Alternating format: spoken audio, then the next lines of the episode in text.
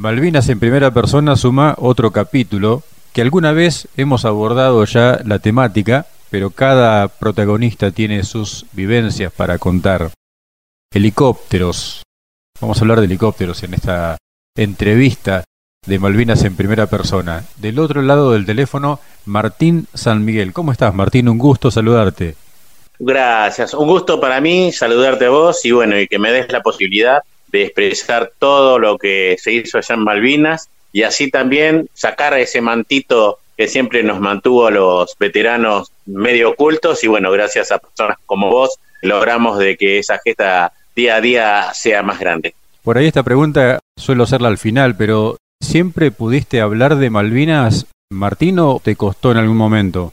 Mira, yo creo que como todos los veteranos cuando recién llegamos, nos costó, nos costó hablar de Malvinas, dado de que como que tuviéramos un cierto miedo por el simple hecho de que entramos, viste, siempre por la puerta de atrás. Claro. Nos mantuvieron un poco en la puerta de atrás, entonces nos costaba hablar de Malvinas. Claro. ¿De dónde sos, Martín? Yo soy de Ranelach, partido de Brazategui, y nací en Córdoba. Cordobés de nacimiento.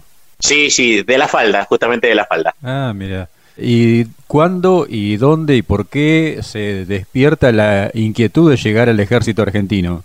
Bueno, eso corría el año 75, el cual justamente, bueno, tuve la pérdida de mi padre por cáncer y entonces estaba con mi mamá y hijo único y en esa época era bastante difícil, ¿viste? Eh, ella trabajaba en las casas particulares, ¿no? Claro.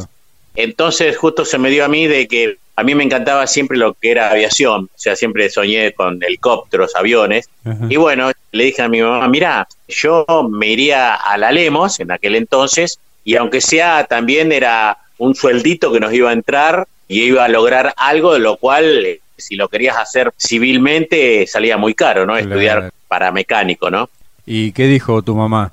No, ella está chocha por el simple hecho de que veía que a mí siempre me gustó los aviones y los helicópteros y bueno, y cumpliría un sueño el cual podía lograrlo por ese medio, ¿no? Claro.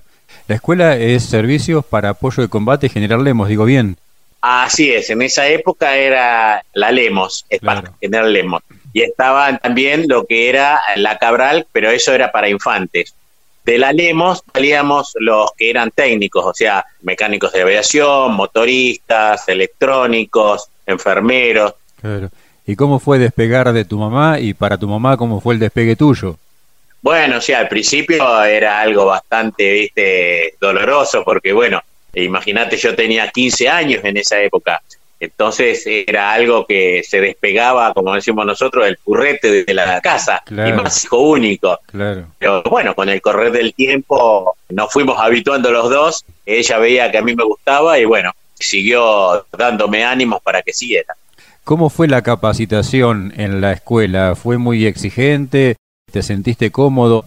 No, mira, las exigencias de en esa época eran todo lo que es una fuerza militar. Ajá. O sea, te daban todo lo que correspondía a lo que es la doctrina militar y bueno, y después lo que era estudio era algo que realmente era uno de los primeros en Sudamérica, era un poder muy grande en lo que es la enseñanza, ¿no es cierto? Que hasta hoy, hoy en día también sigue siendo la misma.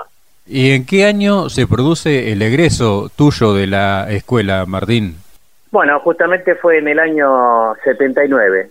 Ese fue el año en el cual me recibí como cabo primero mecánico de aviación. ¿Y tu primer destino? Bueno, nosotros en esa época teníamos solamente un destino que era en Campo de Mayo, en lo que es el batallón de aviación de combate.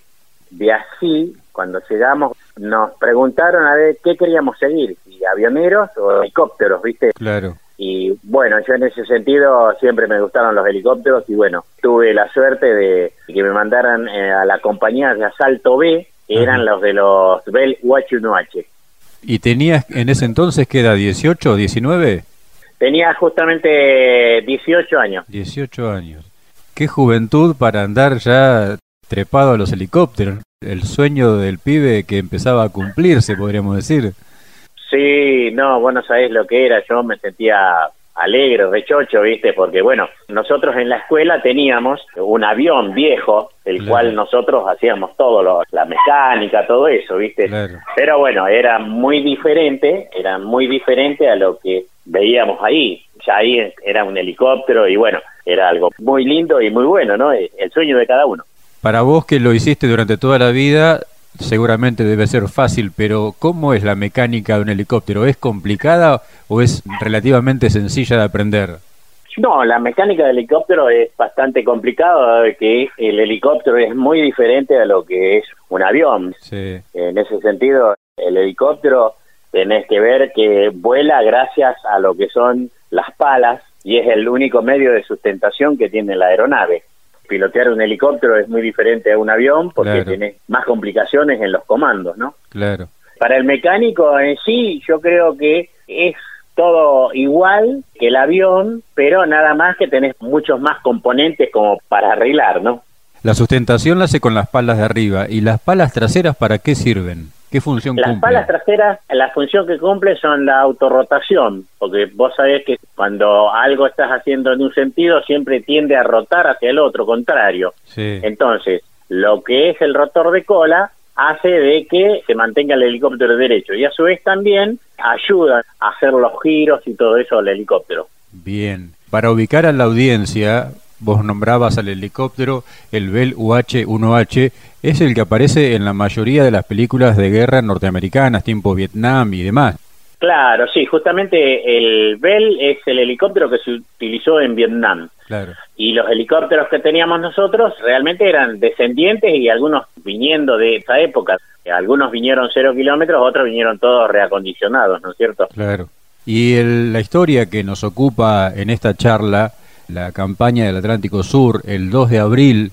¿Cómo se enteran ustedes? ¿Cómo te enteras vos? ¿Qué pensaste en ese momento? ¿Cómo habrá sido esto tan secreto, ¿no es cierto?, en esa época de que compañeros míos salieron en comisión, nosotros creíamos que iban a comisión y eran los que justamente iban a ser embarcados y eran los que estaban para hacer todo el operativo Rosario y nosotros no sabíamos nada. Nos enteramos que Malvinas había vuelto a lo que es la Argentina como todos y fue, bueno, una alegría muy grande. Yo justamente en esa época estaba dando la instrucción a los soldados y nos llaman a todos, los suboficiales, y nos hacen ir al aeródromo y ahí nos comunican la operación que se estaba realizando y lo que se estaba haciendo. Claro. Me imagino la cantidad de sensaciones de las más diversas pasarán por la cabeza en ese momento, ¿no? Sí, bueno, es como todo, ¿viste? Al principio fue un grito de viva la patria y un orgullo escuchar y ver que esas islas, las cuales nos pertenecieron siempre, fueron usurpadas, ¿no es cierto? Volvían a lo que era nuestro suelo argentino, ¿no? ¿Y qué cambió en la base para ustedes a partir de ese momento?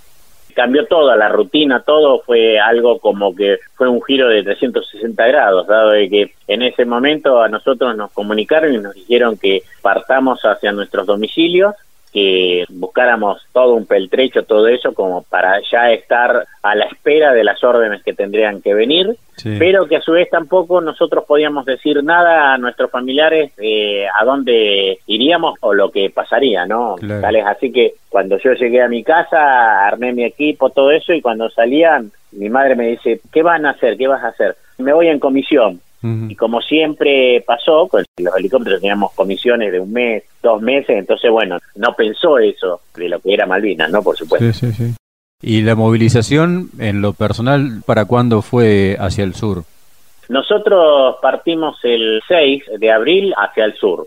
O sea, nosotros nos habíamos puesto todos los elementos en el batallón, en la pista de despegue, y llega una orden de que los primeros dos helicópteros iban a salir, pongámosles hoy, y los otros restantes tres días más tarde. Los helicópteros estaban armados con piloto viejo y mecánico nuevo, o mecánico viejo y piloto nuevo, como para más o menos estar un poquitito equilibrado, ¿no es cierto?, con lo que es la enseñanza y lo que eran las horas de vuelo que teníamos cada uno, ¿no? Claro. ¿Qué cantidad de helicópteros movilizaron? Mira, los que cruzamos a Malvinas fuimos nueve UHs, dos Chinook, tres Pumas y no me acuerdo los demás, pero más o menos unos 19 helicópteros que teníamos allá en Malvinas. Y cada helicóptero tiene, como decías vos, el piloto, el mecánico y después hay personal de tierra también o es muy limitada la cantidad de gente que se desplaza por cada aparato. Cada helicóptero tenía el piloto, copiloto y el mecánico. Bien. Que en algunos casos la función de copiloto la hacía un mecánico antiguo. Sí. Porque, bueno, no se tenía tantos eh, oficiales como para cubrir el cargo. Sí. Y después nosotros a Malvinas llevamos unos 12 a 16 soldados conscriptos que eran los que eh, estaban dándonos el combustible y haciendo todo lo que correspondía como para poder volar y mantener los helicópteros andando. Claro. El UH, corregime si me equivoco, no tiene armamento más que el portátil de la tripulación, digamos. Claro, sí, nosotros los helicópteros que fueron a Malvinas del batallón solamente llevaban los Augustas llevaban coheteras y ametralladoras y el UH lo único que tenía era el artillero de puerta del cual era una Mac nada más como decimos nosotros, para poner un poco de miedo, pero nada más que para eso, porque vos imaginate que con esa ametralladora nosotros teníamos un alcance de 800 metros, con él, ¿viste? O sea, nada que ver a lo que tenían los ingleses, ¿no? Claro. Y definitivamente, ¿cuándo se produce el salto a Malvinas y de qué forma cruzan los helicópteros? Bueno, los helicópteros pasó así. Nosotros llegamos al sur y entonces teníamos que esperar como para que nos embarquen a los guaches en un buque y pasar por mar, ¿no es cierto?, a las Malvinas. ¿Qué pasó? En el transcurso de que nosotros llegábamos y todo eso, y se corroboraba, se puso que los ingleses habían ya tenido en esos lugares un submarino, el cual dio lugar de que se abortara todo lo que es el pase de los helicópteros nuestros por buque, y entonces se empezó a buscar de qué manera se podían pasar los helicópteros a Malvinas. Claro. Se estuvo hablando con Fuerza Aérea, porque Fuerza Aérea ellos ya habían hecho todo, o sea, antiguamente ellos trasladaban los UHs dentro de lo que es el Hércules. Entonces, Fuerza Aérea agarró, nos empezó a decir cómo teníamos que desarmar nosotros los UHs para que pudieran entrar en lo que es el Hércules. Sí. O sea que tuvimos que desarmar todo el rotor principal y mm. sacarle una pala del rotor de cola, como para que pudiera entrar, ¿no es cierto?, el helicóptero ese al interior del Hércules. Claro. ¿Qué es lo que pasó? Nosotros lo que teníamos eran las ruedas de transporte comunes, que eran dos de cada esquí. Sí. Y cuando lo fuimos a meter al Hércules, no entraban. Y entonces ahí nos dijeron los de Fuerza Aérea de que tenían que ser unas ruedas especiales, las cuales solamente van internas al esquí del Iguache. Y entonces, bueno, nos dieron un par de esas ruedas como para que nosotros lográramos poner los guaches dentro del Hércules y así pasar a Malvinas. ¿Qué día llegaron a las islas? Todo empezó más o menos eh, a partir del 12 de abril y se completó en la totalidad más o menos el 21 de abril. Bien. Y a partir de ahí se establecieron en la zona de Puerto Argentino y con qué misiones principalmente en el comienzo. Bueno, nosotros, te comento lo que me pasó a mí, lo mismo que le pasó a todos mis compañeros. Sí, sí. Embarcamos el helicóptero, hicimos el aterrizaje en, Malvinas, ahí automáticamente tuvimos que armar el helicóptero de nuevo. Claro todo se hizo a plumón porque no había ninguna maquinaria, nosotros improvisamos lo que era un malacate y bueno, subíamos todo el rotor principal, lo mm. colocábamos, lo armábamos y todo eso. Se le hacía una mini prueba y después, bueno, salíamos a hacer un vuelo de reconocimiento y todo eso y bueno, y de ahí en más nosotros fuimos a parar al cuartel Moby Brook, que era de los ingleses. De ahí nosotros empezamos a hacer todas las operaciones, las cuales eran como primera medida, llevar contingentes de diferentes unidades a los lugares donde tenían ya planeados y todo eso. También hicimos movimiento de municiones. Los eh, helicópteros más grandes como Puma y Chinook llevaron también cañones, todo lo que es el peltrecho también para todas las unidades, cocinas, todo lo que era más o menos previsible como para que tuvieran las unidades fueron todas hechas por los helicópteros, dado de que en Malvinas no podía circular con ningún camión ni nada por el estilo porque el terreno no lo permitía. Claro. Así que todo fue hecho por unidades helitransportadas. Los UH habrán metido viajes que ni se sabe porque la capacidad no es muy amplia. No, hicimos viajes, no terminábamos nunca de volar. empezábamos la mañana y terminábamos la tarde y volábamos y hacíamos siempre nosotros carga en caliente, que era de que cuando te quedabas casi sin combustibles ibas a un lugar donde estaban nuestros conflictos y ellos agarraban y sin que nosotros paráramos el helicóptero cargaban el combustible y era todo a pulmón también porque no había electricidad, así que fue un trabajo muy arduo y bueno, siempre yo destaco la, la, la tarea de esos soldados los cuales desde el principio hasta el último día ellos estuvieron siempre ahí al pie del cañón, aunque nos tiraran bombas y todo eso, ellos hacían todo lo que tenían que hacer como para que los helicópteros no dejaran de volar. ¿no? Claro, seguro, eran vital para las posiciones más avanzadas. Claro, sí, sí, sí, sí, sí. Y bueno, y nosotros estuvimos en Puerto Argentino hasta que nos mandaron a Montequén, porque ¿qué es lo que pasaba? ya los helicópteros habían sido fotografiados y todo eso y tenían miedo que pudieran hacer un bombardeo de precisión como para este, destruir todas las aeronaves, ¿no? Por eso nos mandaron a Montequén. ¿Y estuvieron, digamos, como una base alternativa ahí en Montequén?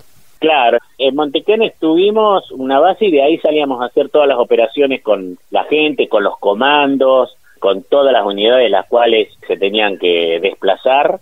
Hicimos todo de Montequén hasta el día 21 de mayo. Bien. Ahora seguimos avanzando en las acciones, pero cada vuelo que te tocó hacer era siempre con la misma tripulación, con el mismo piloto, con el mismo copiloto.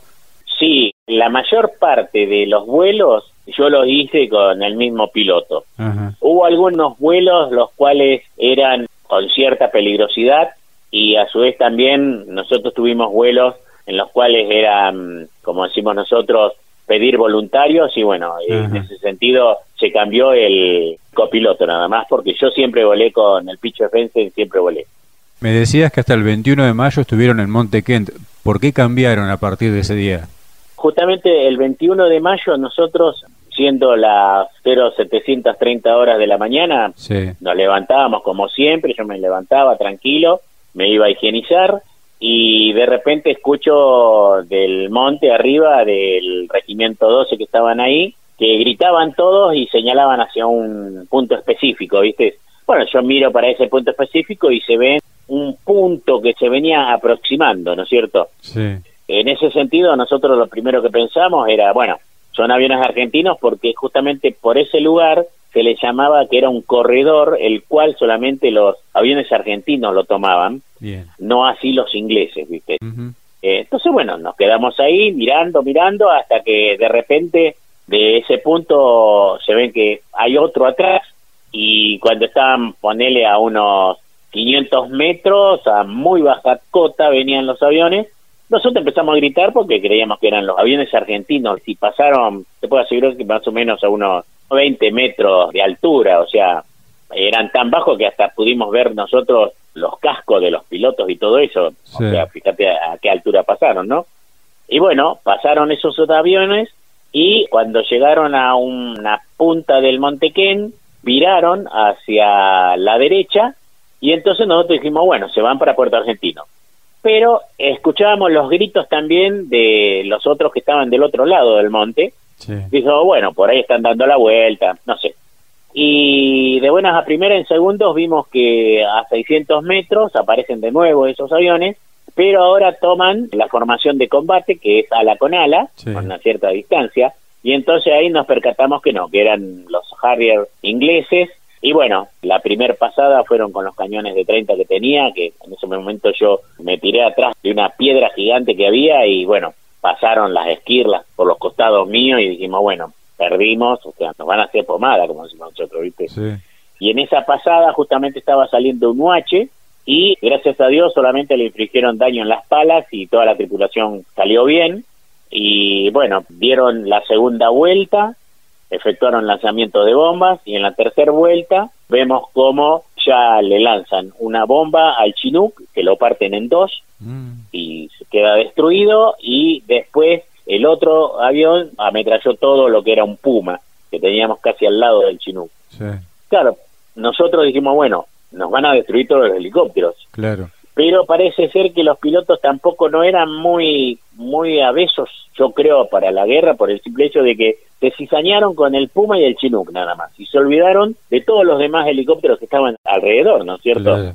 Y llegó un momento en que ya no tenían más municiones y empezaron a tirar todo lo que es los depósitos que tienen ellos para ver si infringían daño a algo con esos depósitos.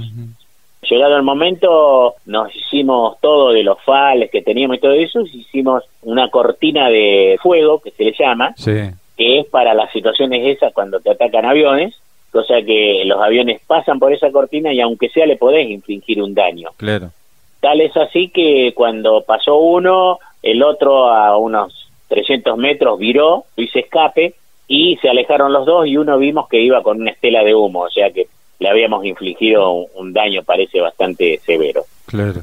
De allí hicimos una reunión y el Picho Svensson da la orden de que todos nos sacáramos todo lo del pertrecho, lo subiéramos al helicóptero y partiéramos a Puerto Argentino por el simple hecho de que estos aviones ya hubieran pasado las fotos y el lugar donde estaban los helicópteros y podían venir otros aviones como para destruirnos completamente, ¿no?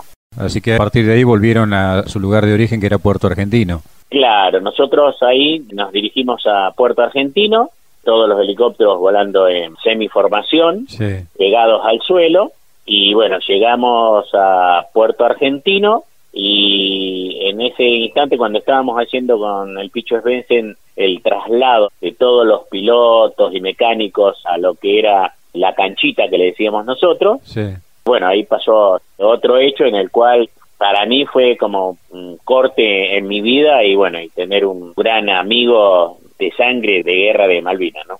Contanos. Justamente estábamos haciendo todo el traslado ese y se escucha en nuestro intercomunicador que había un piloto que estaba pidiendo socorro, un Monday. Escuchábamos que él hablaba, pero que la torre no le escuchaba lo que estaba diciendo ese piloto. Entonces el picho me dice, negro, mira, baja todos y salimos rápido, vamos a ver si podemos comunicarnos con ese piloto y lo vamos trayendo para acá, para Puerto Argentino.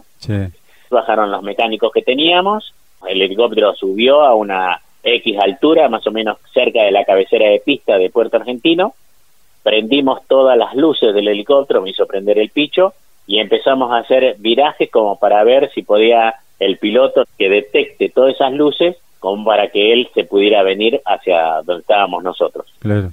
En ese momento nos llama la torre, decía qué estaba pasando y le comunicamos nosotros eso, y ahí nos dijo la torre de que había tres PAC aéreas volando sobre el Lando Puerto Argentino. Y bueno, nosotros le dijimos, bueno, que nos mantenga hasta último momento, si veía que esas PAC bajaban, automáticamente nosotros teníamos que salir urgente de ahí porque eran aviones ingleses, los cuales buscaban siempre blancos de ocasión para destruirlos, ¿no? Sí, sí. Entonces, bueno, nos quedamos ahí y por ahí en un momento miro yo para el frente y veo un punto y le comunico al Picho y a Santana. Digo, puede ser ese, puede ser ese, y agarran ellos y me dicen, sí, sí, sí, ese, ese, ese. Bueno, gracias a Dios el piloto se contactó con nosotros y nos dijo que nos había visto, y cuando nos pasa por arriba, yo lo primero que miro, lo miro el avión y le digo al Picho, está hecho pelota ese avión. ya le faltaba el tren de aterrizaje, estaba agujereado por todos lados, ¿viste? Sí. Entonces el piloto ya pudo conectarse con la torre y la torre le da la orden de que pase por arriba de ellos porque el piloto, que era Arca, José Arca era, sí. le comunicaba que él había puesto el tren de aterrizaje, pero en lo que es la iluminación no le daba verde, sino que le estaba parpadeando, entonces no sabía si había quedado bien. Sí. Cuando pasa el piloto por lo que es la torre, el torreo le dice, no, no tenés tren de aterrizaje de un ala, mm. así que virá, busca altura, traba y eyectate, cosa que es lo peor que le pueden decir a un piloto. Sí. Justamente nosotros estábamos a la espera y mirando y se eyecta Arca y bueno, tuvo tanta mala suerte que el viento estaba en contra de la costa y lo llevó más o menos casi 400 metros mar adentro. Ajá. Nosotros nos fuimos con el helicóptero como para ver dónde él amarillaba y para ver qué es lo que se podía hacer. Llamamos para ver si podía mandar alguna lancha y eso y decían que no había lanchas como para ir a socorrerlo. Entonces llegamos y vimos que él estaba flotando y el picho me dice, negro, buscate algo para ver si lo podemos rescatar. Cosa que yo le digo al Picho, mira, Picho, no tengo nada, porque el helicóptero nuestro no es para rescate, teníamos la ametralladora, todo, munición, todo eso, pero no teníamos nada. Así que lo primero que hago, nosotros tenemos una cuerda en la cual atamos las palas, y digo, bueno, le tiraré esto y veré si lo podemos alzar.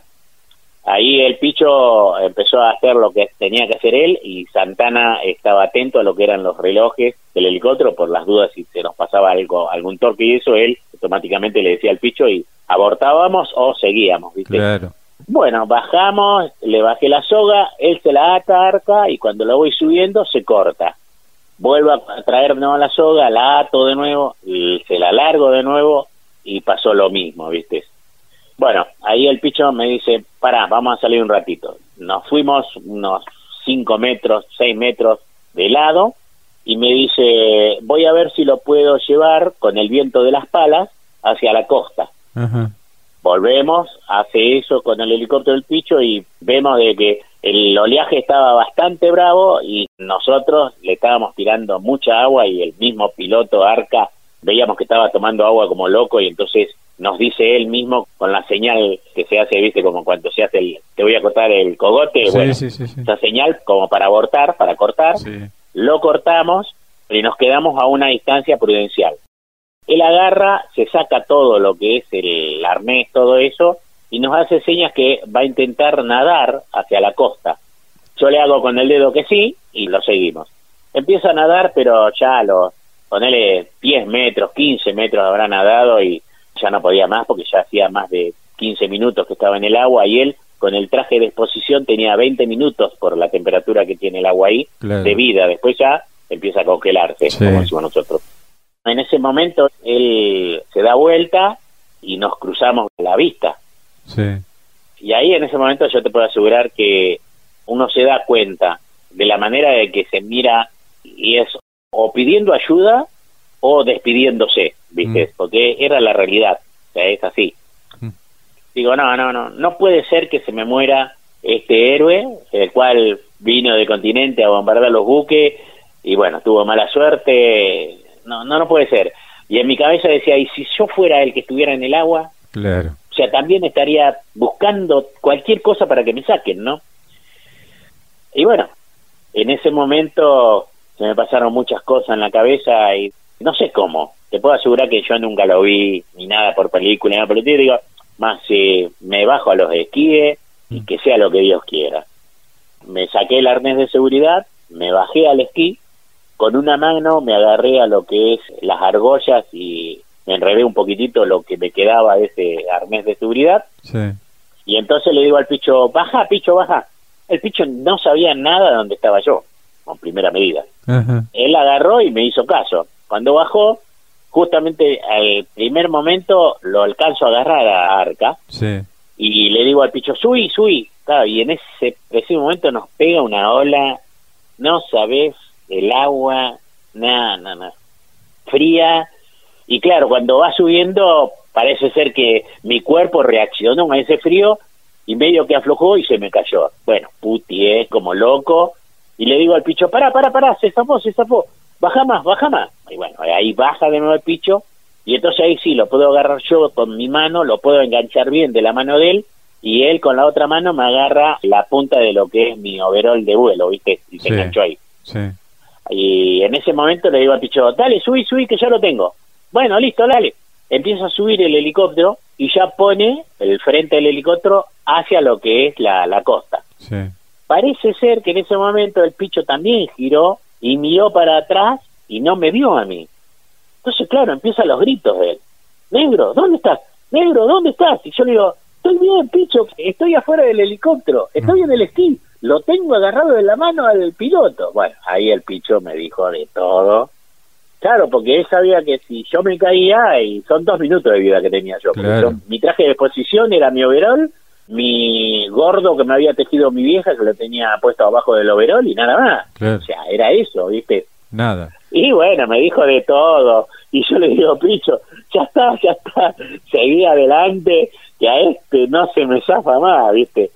Y bueno, ya más o menos a 100 metros antes de llegar, la arca se medio desvanece y bueno, con toda la fuerza del alma lo contuve, lo tuve y bueno, llegamos a lo que es la costa y Torre nos dice que teníamos que hacer 60 metros más porque estaba minado. Hicimos esos 60 metros y cuando vamos bajando, viste, a mí más o menos a un metro casi del piso se me cae y yo también me caigo. Pero bueno, gracias a Dios, aterrizó el UH, bajó el sargento John de Santana, lo subimos a Arca, al helicóptero, cierro todas las puertas, pongo calefacción cuando vamos yendo para Puerto Argentino, o sea, para el hospital, el picho me dice, mira que no se duerma, ¿eh? Entonces yo agarro, ¿qué hago? Le empiezo a dar cachetadas como loco. Y entonces le digo que me dé el nombre y la unidad. Y bueno, ahí Cacha me dice, teniente de navío José Arca, de aeronaval, tanto, ta, ta, ta, ta. Y bueno, lo dejamos en el hospital, después nosotros seguimos volando, y al otro día, viste, me llaman, en mí del comando, y me dicen que me tengo que presentar en el hospital, me voy, me presento, bueno, estaban los tres jefes de las tres fuerzas, me saludaron, me felicitaron, todo eso, y me dicen, bueno, alguien quiere hablar con usted. Cuando entro al hospital de campaña ese que estaba ahí, estaba justamente Arca, en una cama, me presentan, me dice, bueno, señor, este es el mecánico que lo salvó. Me presento yo y me dice, Arca me dice, así que vos, negro, fuiste el que me sacaste. Sí, señor, le digo. Mira, negro, te voy a decir algo. Salí de continente, todo bien. Bombardeé los buques, todo bien. Me reventaron a tiros del avión, todo bien. Me tuve que inyectar, todo bien. Caí en el agua, me caí de frío, todo bien. O sea, hasta ahí todo bien, me dice. Lo que nunca voy a dejar de reprochar y la vena que tengo es que me cagaste a cachetada dentro del helicóptero. Entonces yo agarré y le digo, señor, lo que pasa es que lo tenía que mantener así despierto, por eso pasó eso. Dice, ya vamos a estar bien y nos vamos a agarrar a trompada, cuando usted guste, le digo. Así que bueno, y de ahí quedó nuestra amistad de, de por vida, ¿no? Me imagino. Martín, el helicóptero estaba tocando el agua cuando lo sacaste. Sí, sí, sí, el picho tenía el helicóptero con los esquíes semi hundidos en, en el agua. No, no, en ese sentido, yo siempre dije que el picho para mí fue mi gran capitán, porque yo siempre lo pongo así, el que trajo a muchísimos de esa unidad vivos gracias a las decisiones que tomó él. Y bueno, mi compañero, el copiloto Santana, fue los ojos y siempre estuvo ahí. Porque muchas veces, si vos ves los relatos y todo eso, siempre hablan del negro San Miguel o del Picho, y de Santana no. Y para mí, en ese rescate, y siempre estuvimos en ese helicóptero, fuimos tres, y por eso yo siempre lo nombro a él, porque para mí es otro más de nuestra sangre que tuvimos en ese helicóptero. Sin lugar a dudas, un equipo muy ensamblado. Sí, sí, sí, sí. sí. Doy gracias a Dios y todo eso que, que estuvimos ahí los tres y siempre la sacamos bien. Me contabas que participaron en misiones transportando a los comandos también eh, a lugares seguramente calientes de las islas, ¿no? Sí, nosotros estuvimos transportando los comandos, justamente el Alfa Eco 424, si hubieron 300 vuelos en Malvinas de Iguache, bueno, el Alfa Eco 424 hizo los 300 vuelos porque, claro, el Picho era el comandante en jefe de los helicópteros de eso y él siempre dijo que iba a volar siempre todas las misiones, así que atrás iba el negro, ¿viste?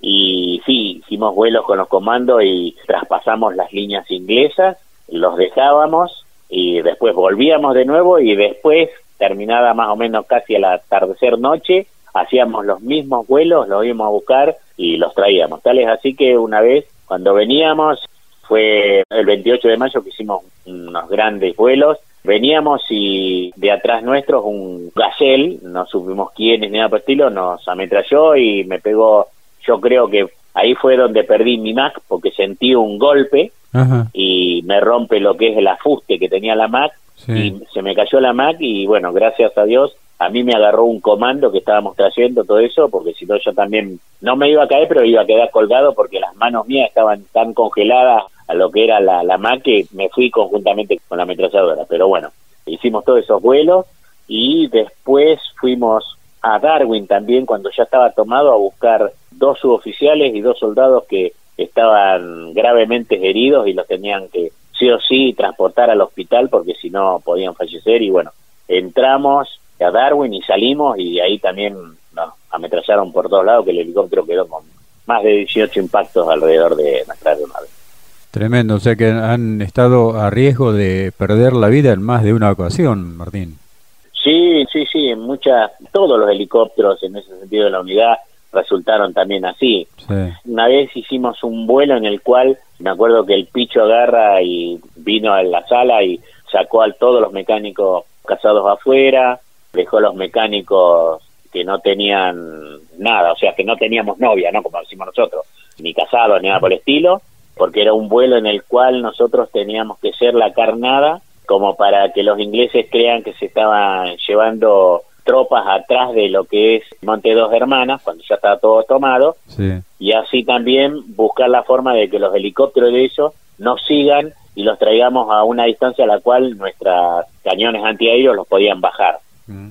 Eh, entonces me acuerdo que esa noche, ese día, vino el picho y habló y dijo que necesitaba a alguien así voluntario, que el piloto ya estaba, que era el cabezón Cometo, y bueno, y que veía a los mecánicos. Entonces cuando se fue habíamos quedado, no, si éramos cuatro mecánicos nada más, ahí cuatro, cinco, no sé, no me acuerdo. Entonces yo agarro y abro la puerta y el picho estaba ahí, me mira y le digo, picho, eh, yo, donde vas vos, voy yo. Y él me decía, yo justamente quería hablar con vos para ver si ibas a venir. Y le digo, mira, o sea, nosotros vinimos juntos y nos vamos juntos. Eh, yo en ese sentido, yo siempre le dije al Picho después de Malvinas que, que donde él quisiera yo iría porque para mí él fue un gran jefe, un señor. Y bueno, hicimos ese vuelo, me acuerdo que antes de despegar vino el cura y nos habló y todo eso y yo hacía cuernitos, ya lo que era. Claro. porque no podés. Y salimos en vuelo, era de noche, era ya vuelo recontra nocturno. Cuando estábamos llegando a Monte Dos Hermanas, nos agarran y nos enfocan con un faro gigante, ¿viste? Que dije, bueno, perdimos. Y el picho hizo unos medias fugas y pudimos salir de las luces esas. Fuimos hasta Monte Dos Hermanas, hicimos varios vuelos ahí y ahí la torre nos dice que le está aproximando una sardina por el lado sur y ahí salimos nosotros a los santos tiros hacia Puerto Argentino y nos dice hay otra que viene del lado norte y hay otra que le está por salir a cortarle el camino, ¿viste? Te puedo asegurar que ese día yo creo que los tres nos bajamos del UH y lo empujábamos para que fuera más rápido. Me imagino. Y bueno, llegamos justo nosotros a Puerto Argentino y bueno, gracias a Dios no pasó nada. Cuando bajamos ahí nomás, con el picho y el cabezón comento, sacamos una botellita que teníamos ahí y nos pusimos a brindar y bueno, fue una cosa de que te puedo asegurar que nos bajó, como decimos nosotros, el alma al piso, ¿no? Me imagino. Qué bueno haber tenido la apoyatura de la torre desde Puerto Argentino para indicarles dónde estaban los lugares más seguros para navegar, ¿no? Sí, sí, la torre te puedo asegurar que fue un, amigo más al lado nuestro porque nos cantaba toda la justa y bueno, gracias a ello también nosotros pudimos hacer varios vuelos y regresar también bien. Claro. Martín, ¿se puede decir que conoces la geografía de Malvinas palmo a palmo con tantos vuelos? Sí, sí, sí, porque volamos toda Malvinas. Claro. Los peores vuelos, te digo, también fueron cuando cruzábamos la otro lado porque claro. teníamos que pasar el charco, como decimos nosotros, sí. y ahí era algo de que ya cuando estaba a mitad de camino venía uno con una gomera y ya te mataba. Nosotros con una turbina no podíamos hacer nada más que decir, bueno, ya está, y esos vuelos había una piedra gigante casi en el medio del charco que a lo lejos, cuando vos mirabas de primera instancia, parecía la trompa de un buque. Y no sabés los cagacín que nos agarramos cada vez que salíamos y sabíamos nosotros que estaba esa piedra. Pero viste, cuando vos empezás a mirar, mirar y mirabas así y se te ponía la piel de gallina y después a los segundos te dabas cuenta que era la piedra. Pero bueno, siempre tenía esa piedra a mal traer. Qué bárbaro. Cuando llegó el 14 de junio, ¿cómo lo vivieron ustedes, Martín? Y fue una cosa bastante cruda. En, sí, bueno, el Alfa Eco 424 fue el último helicóptero que hizo el vuelo en Malvinas. El último vuelo que se hizo ahí, que se voló en Malvinas, fue el nuestro, que fuimos a buscar a un subteniente que estaba en una posición que no quería entregarla a los ingleses porque decía que todavía a él no habían llegado la orden. O sea, fue una cosa bastante cruda. Y bueno, ese 14 me acuerdo que cuando nos dijeron que se hacía el cese de fuego y todo eso fue algo muy triste para todos, ¿no es cierto? Particularmente a mí me cayó mal, mal por el simple hecho de que veíamos que ya estaba perdido, o sea que ya, ya, ya no había otra vuelta y que esos días que estuvimos combatiendo con el corazón y el alma nos costaba, nos costaba creer y lo peor es también pensar y ver cuando saquen nuestra bandera de los diferentes mástiles. Claro. Cuando terminan de volar ustedes ese 14 de junio, ¿cómo siguió su situación allí en Puerto Argentino? Obviamente los helicópteros pasaron a manos británicas, ustedes quedaron como prisioneros. Claro, justamente nos hicieron entregar los helicópteros en lo que se le decía el hipódromo ahí. Sí. Llegamos con los helicópteros, yo me acuerdo que iba en vuelo con el Alfa Eco 424, cuando bajamos, el picho me dice, sin parar el motor, la turbina, me dice, drenar todo lo que es hidrato, todo eso, cosa que se engrane algo, viste, que se rompa el helicóptero, ¿no? Sí. Y cuando estoy haciendo eso, siento en mi nuca un cañito y me doy vuelta y la unidad de paracaidistas nos estaban esperando y bueno, nos dicen que apaguemos la turbina y bueno, que ya está y que, entreguemos el helicóptero. Claro. Cosa que lo hicimos y nos fuimos. Yo dejé mi cámara con todos los rollos de fotos arriba del helicóptero y podés creer que hice 20 metros y me di cuenta y volví y el inglés me paró y le digo, quiero agarrar algo del helicóptero. Por poco me dice, pibe, salí de acá, ¿viste? O sea que bueno, no sé quién tendrá ese rollo, esa cámara, pero algún inglés lo tiene. Yo siempre dije que ojalá antes de que parta pueda conseguir esas fotos, ¿no? Pero bueno, ¿qué va a hacer? Sigo esperando. Y bueno, nos mandaron a todos, al principio estuvimos en una casa, todo el personal, y después nos llegó un comunicado y nos fuimos hacia Puerto Argentino, el aeródromo. Ahí era el lugar donde estaban todos los prisioneros de guerra, ¿no?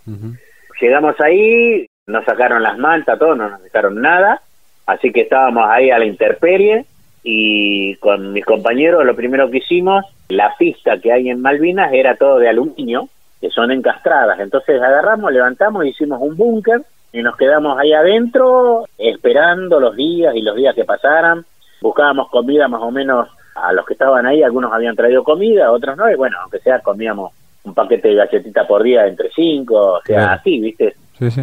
Lo jodido era la noche porque, claro, eso que pasaba, estábamos secos, pero como era aluminio, hacía lo que era la heladera. Claro. Era un frío a, morir, a morir. Y estuvimos ahí hasta el 20 de junio, el cual justamente había un Puma que estaba haciendo todos los vuelos sanitarios de ahí del campo de prisioneros, ¿viste? Sí. Entonces hablamos con el piloto que era compañero nuestro y nos dijo, miren, vamos a hacer una cosa, véndense, háganse los heridos y nos fugamos. Y bueno, tal es así que un porcentaje de nosotros nos fugamos, o sea, para los ingleses nosotros no estamos anotados en ningún lado, porque otros compañeros míos que se quedaron fueron anotados como prisioneros de guerra y internacionalmente ellos, si por ahí hubiera una contingencia de nuevo con Inglaterra ahí en Malvinas, si los encuentran, serían fusilados o pasados a otra cosa por el simple hecho de que ellos ya están anotados como que ya estuvieron en ese lugar y conocen todo ese lugar. Así que pasado el 20 de junio vos volviste al continente, digamos. Claro, el 20 de junio en el último viaje del Bahía Paraíso nos trajeron y bueno, llegamos a continente. ¿Y cómo fue la continuidad en la fuerza? Porque viste que a muchos cuadros les pasó que sufrieron algunas circunstancias por haber sido combatientes. ¿Vos pudiste desarrollar tu carrera normalmente o también te costó? Yo siempre dije que la grieta siempre estuvo. O sea, la grieta en lo que eran las fuerzas estuvo, porque estaban los que habían ido a Malvinas y los que no habían ido a Malvinas. Sí. Es una lástima por el simple hecho de que muchas veces vos tenías gente la cual estuvo en una guerra y todo eso y lo podías usar como para sacar el jugo a todas esas personas y fueron dejados de lado, ¿viste? casi en todas las unidades. Sí. Tal es así que yo en el año 85 pedí la baja porque no podía aguantarme la indiferencia también que había con algunas personas, ¿no? Entonces yo en el año 85 solicité la baja y me fui de baja del batallón de evasión. ¿Volviste a las islas? En el 2012 volví a la cita, gracias a Dios. Es como decimos nosotros, quería cerrar una herida de mi corazón y a su vez ir a, saludar a todos mis compañeros que quedaron allá, a rendirles el homenaje que se debe como tienen ellos. Y bueno, todos me preguntaban acá, cuando salí de Verazategui, todos periodistas y eso me preguntaban, ¿y qué va a sentir? Y yo le digo, no sé lo que voy a sentir. Claro. Por el simple hecho de que va a ser una situación muy diferente a lo que yo sentí cuando pisé Malvinas antes de la guerra. Y después cuando volví, realmente ahí sí. Yo me acuerdo que íbamos con el avión y antes de llegar a Malvinas vinieron todo lo que es la azafata y todo eso y nos hicieron cerrar todas las ventanas porque no se podía ver el aeródromo, ¿viste? Claro. Nos hicieron bajar todas las ventanas y bueno, cuando estaciona el, el avión, yo y el primero que baja del, del avión, del grupo que íbamos de veteranos de Abrazategui, que éramos nueve, Sí. y cuando pisé de nuevo ese aeródromo, sentí que mi corazón, mi alma, todo estallaba. Miré hacia los montes y todo eso y era como que todos mis compañeros me daban la bienvenida y bueno, atiné a, a saludarlos, ¿no? A todos ellos. Fue una cosa hasta hoy, ahora ya me siento también, viste, así, este, emocionado con eso por el simple hecho de que pasamos muchas cosas ahí, perdimos compañeros y bueno, se siente, realmente se siente eso, viste, cuando vas, ¿no? Y bueno, y cuando recorres esos lugares, mucho más todavía, ¿no? ¿Definitivamente te sirvió hacer el viaje? Sí, sí, sí, me sirvió muchísimo, me sirvió muchísimo porque, como sé yo, en el 2008, conjuntamente con un compañero mío acá en Berazategui, estamos como encargados del cenotafio acá en Berazategui, ¿viste? Sí.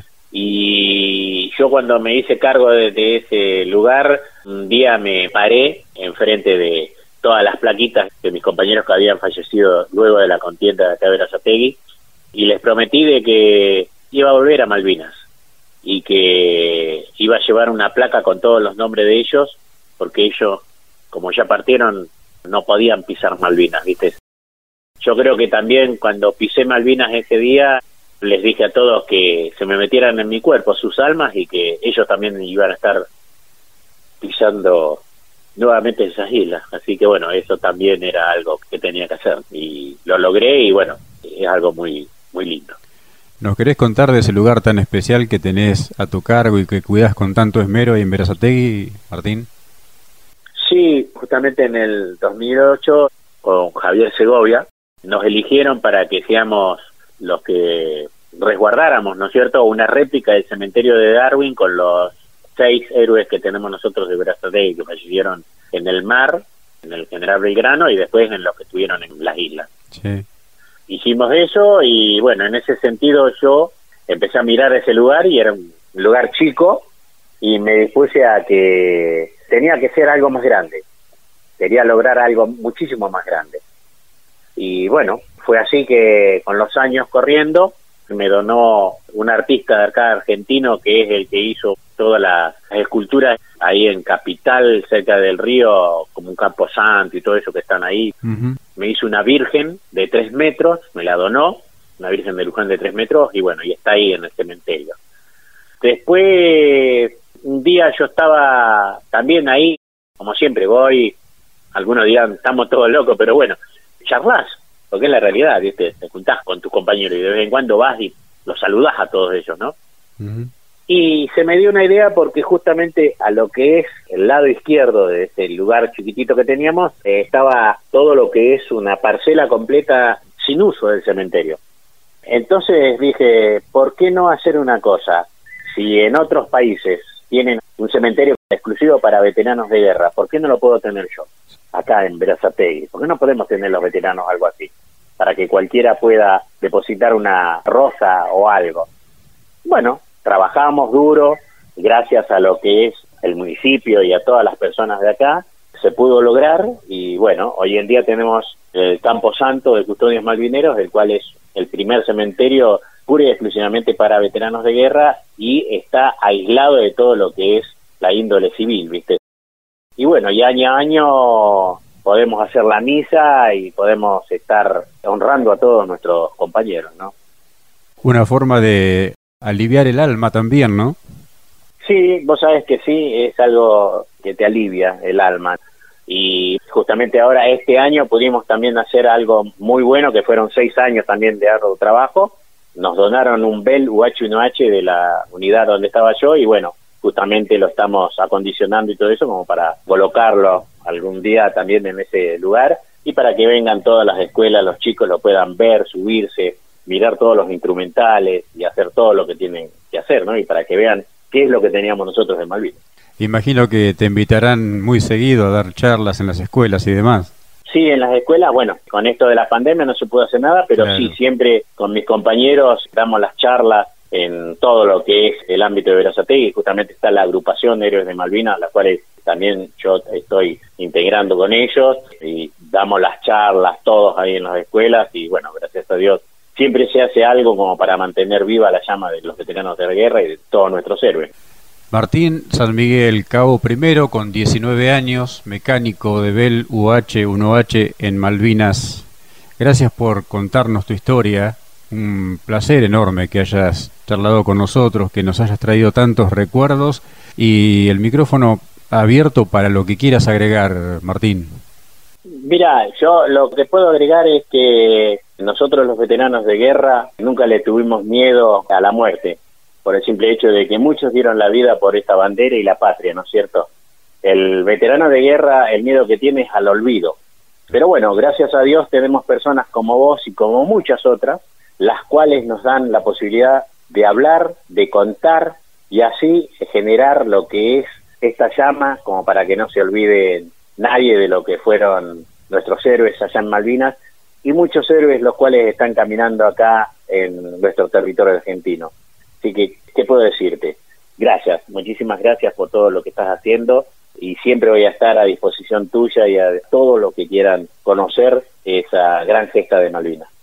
Tenemos que agradecerle mucho a nuestro común amigo Juan Manuel Saladino, que ofició de intermediario para poder concretar esta charla, Martín. Sí, es un amigazo. Fue algo muy lindo cuando me dijo y bueno, realmente también le agradezco a él y bueno, siempre voy a estar en deuda con él.